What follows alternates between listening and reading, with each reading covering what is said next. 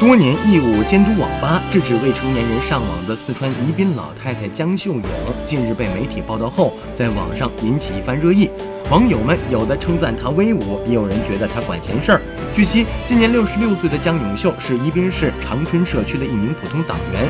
二零零五年退休以后，他便加入社区居委会，成为一名志愿者。